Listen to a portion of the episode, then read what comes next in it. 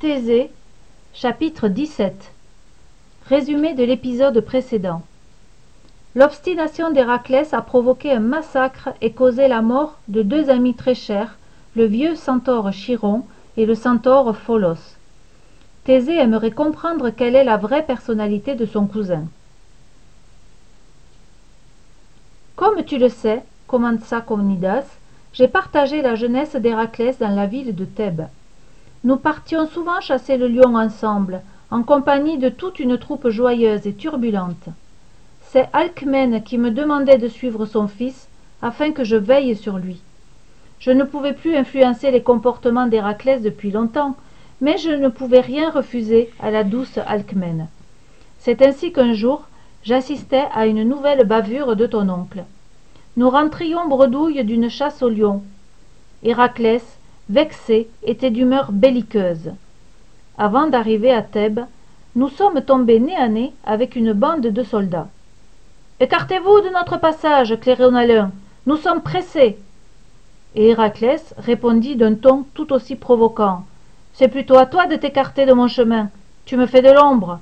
Et d'abord, qui êtes-vous? Où allez-vous Le chef de la troupe n'avait pas reconnu Héraclès. Il ne se laissait pas démonter. Nous sommes les émissaires d'Erginos, le roi des Miniens, et nous allons chercher dans la ville de Thèbes les cent vaches que les Thébains nous doivent. Allez, passe ton chemin et vite. Héraclès ignorait tout de la querelle qui opposait les Miniens et les Thébains, mais il ne lui en fallut pas davantage pour se jeter dans la bataille. Le combat fut de courte durée. Hélas, Héraclès ne voulut pas se contenter de les mettre en fuite il leur tailla le nez et les oreilles et les leur attacha autour du cou. Maintenant retourne chez toi et dis à ce roi erginos qu'il a trouvé son maître hurla héraclès. Tu n'as rien pu faire pour l'empêcher de mutiler ses soldats? questionna thésée d'une voix timide. Conidas répondit dans un soupir. Malheureusement non. Le pire c'est que les habitants de thèbes se réjouirent d'un tel acte. Leur roi créon était si peu courageux qu'il se laissait dépouiller tous les ans d'un troupeau de cent bêtes par les Miniens, sans même tenter de résister. Héraclès fut accueilli à Thèbes en triomphateur. Créon vint le remercier, mais il redoutait déjà la réaction d'Erginos. Naturellement, celle-ci ne se fit pas attendre. Vois-tu, Thèbes est juchée au sommet d'une colline. Elle est entourée d'imposantes murailles. Une large plaine poussiéreuse s'étend à ses pieds. On aperçut bientôt une armée de cavaliers poindre à l'horizon. Les Thébains barricadèrent soigneusement les sept portes majestueuses de leur forteresse. Le roi, Créon, déjà disposé à céder, s'apprêtait à envoyer un émissaire.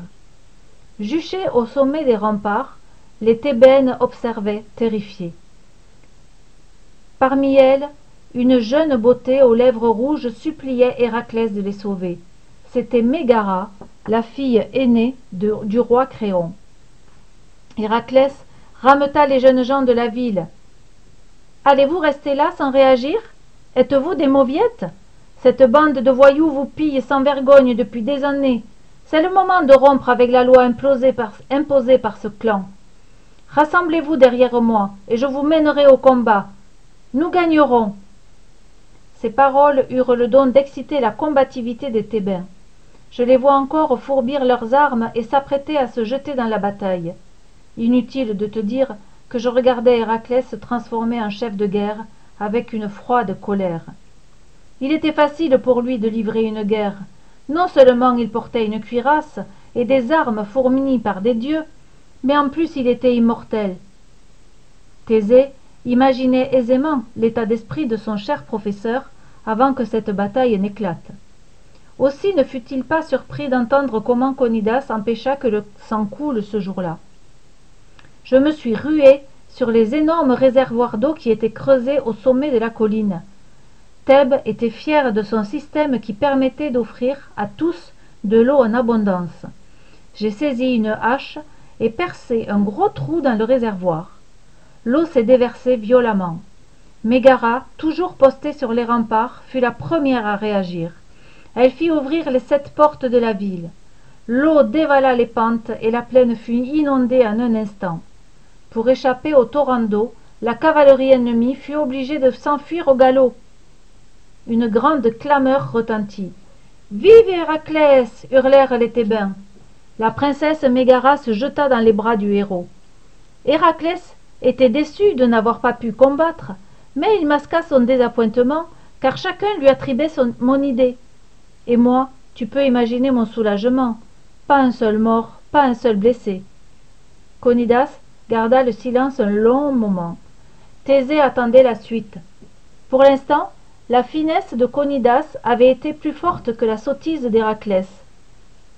Pour remercier héraclès créon lui donna la main de sa fille la belle mégara aux lèvres rouges je pensais que nous allions pouvoir souffler soupira conidas.